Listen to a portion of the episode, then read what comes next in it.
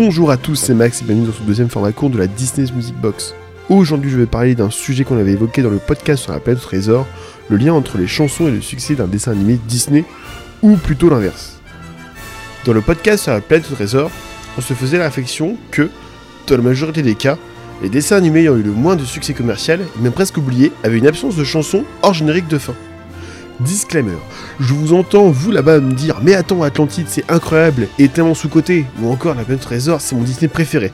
C'est pas ici ma réflexion. Ma réflexion, c'est bien ne pas avoir de chansons est-il une des raisons du manque de succès d'un film?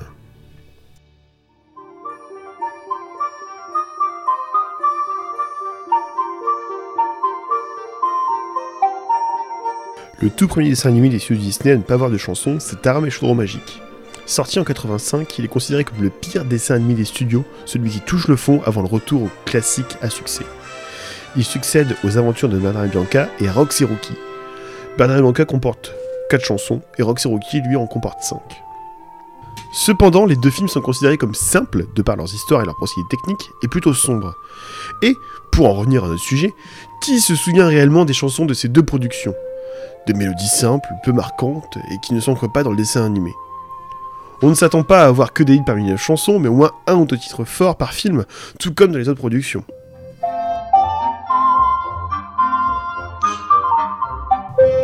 Et donc, en 85, Disney se plante littéralement avec Taram et Chaudron Magique, en investissant 44 millions de dollars et en n'en récoltant que 21 millions. Comme quoi, il faut un échec cuisant à Disney pour se remettre en question et ne pas anticiper les choses.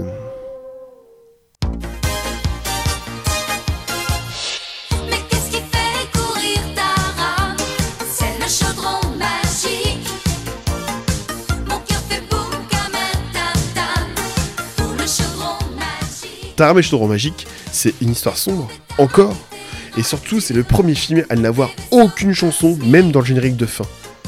Et la musique de Elmer Einstein, à ne pas confondre avec Léonard, aucun de parenté, qui a fait les sept mercenaires plus tôt, est totalement inexistante et insipide. C'est une caricature de musique médiévale, fade et sans intérêt. Et là, peut-on se poser la question, est-ce qu'un film peut être sauvé par ses chansons? Est-ce que peut-être même des chansons dans Chaudron Magique auraient évité le ratage total?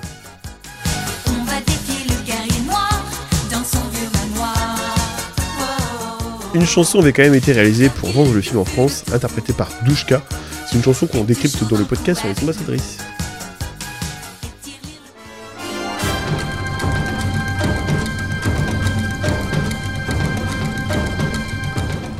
Ensuite arrive Basile et Titi Privé, avec une histoire moins sombre et des chansons plus narratives et plus scéniques, ce qui permet à Disney de renouer avec le succès. Et en 1988, Oliver et compagnie voient l'arrivée d'Howard Ashman, parolier de Broadway, et de son talent. S'ensuit ensuite les succès des années 90 d'Alan Menken et de sa farandole de paroliers, Ashman, Tim Rice, Stephen Schwartz et David Zippel. L'unique échec de cette décennie est la première suite des studios Disney, Bernard et Bianca, au pays des kangourous. Hormis une reprise de SOS Société, il n'y a aucune chanson originale. Dans de coïncidence, non? Et on ne va pas se mentir, mais on se rappelle de tous les succès des 90 grâce à leurs chansons, même Tarzan et Mulan. Et ce qui nous amène aux années 2000.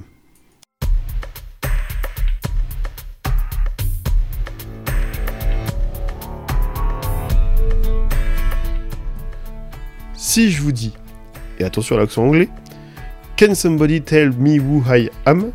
Where the dreams take you? I'm still here who always know where you are. Sur ces quatre chansons, vous en connaissez une, j'en suis sûr. Mais les trois autres, est-ce que vous pouvez me citer de quel film elles sont tirées? Respectivement, Dinosaure en 2000, Atlantide l'Empire perdu en 2001 et La planète au trésor en 2003.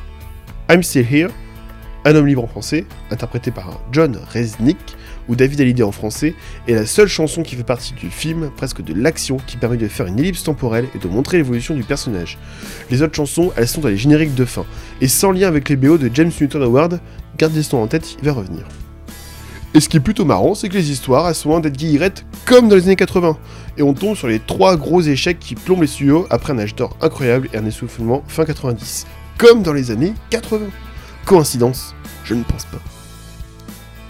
Alors que, de l'autre côté, Don Bluth, qui avait quitté les studios Disney, propose un dessin animé loin d'être novateur, mais qui est un succès, Anastasia, considéré par tout le monde comme un Disney, et qui a lui 7 chansons, sans compter les reprises. Ensuite, dans les années 2000, Cusco repose sur un côté amusant. Les studios demandent à Sting de composer 6 chansons. Mais un changement de réalisateur fait que les 6 chansons sont supprimées et Sting doit recomposer deux nouvelles. C'est dommage parce que l'arrivée de Sting aurait pu porter le film comme Phil l'a fait pour Tarzan ou Elton John pour Le Roi Lion.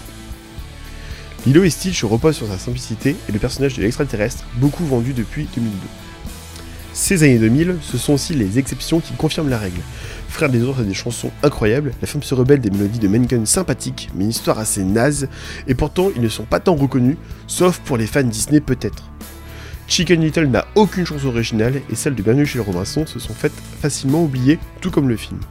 Volt s'en sort de la même manière que Lilo parce qu'il est sympa, même si un chien, un chat et un rongeur, c'est la recette du bonheur.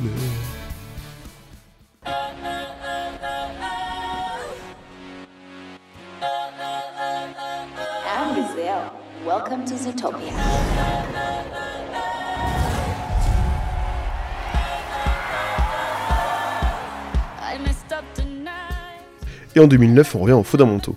On a une princesse, on a des chansons, on a un compositeur phare, Randy Newman, et ça donne La princesse et la grenouille.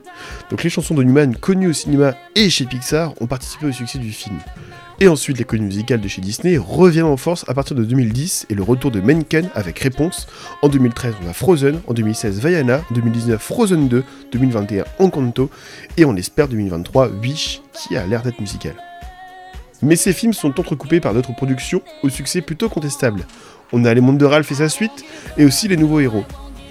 Dans chaque film, il y a une chanson forte, sans lien fort avec le film en lui-même, qui sert à habiller souvent une ellipse temporelle, et qui a une tête d'affiche comme Rihanna par exemple pour Les Mondes de Ralph. Shakira et Zootopie sortent du lot avec une musique rythmée et un lien dans les histoires secondaires. Enfin, vous vous rappelez de l'autre sortie de 2021, Raya le dernier dragon? Et celle de 2022, Avalonia Moi non plus. Le premier a une chanson dans le générique de fin que personne ne connaît, et le deuxième a une chanson en début de film tellement mineure dans l'action qu'on n'y fait même pas attention. Et qui a composé la musique de Raya?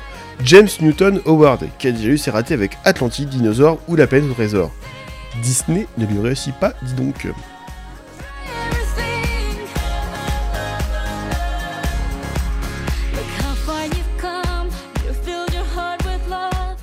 Par ce petit point historique des chansons dans les dessins animés Disney, on se rend compte de quelques petits trucs au final.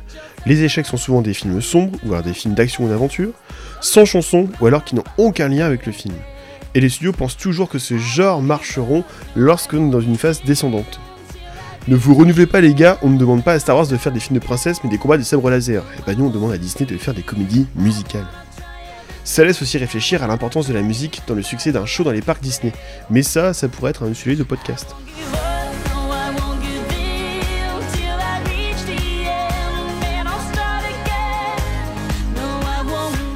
La Disney Music Box est un podcast et la bête avec rien d'y penser, Flan, Secret Disney et Musicland. Vous pouvez encore retrouver notre dernier podcast sur Ratatouille, celui sur la planète au trésor à l'origine de ce format court, ou encore celui sur les ambassadrices que j'évoque plus tôt. Aussi, retrouvez le dernier podcast Actu de Rien d'y penser, ou encore Anastasia et prochainement Super pour Flan. Merci aussi pour votre soutien à travers vos écoutes, messages et partages, et aussi sur Patreon. Donc, merci beaucoup Marie, Valaré et Valarette, Greg, Canloar, Pierre, Damien, Jérôme, Mirana, Samuel, Alice et Bibou, Antinéa, Nicolas, Antoine, Florian et Ludwig. A très vite pour un prochain podcast de la Disney Music Box. Bisous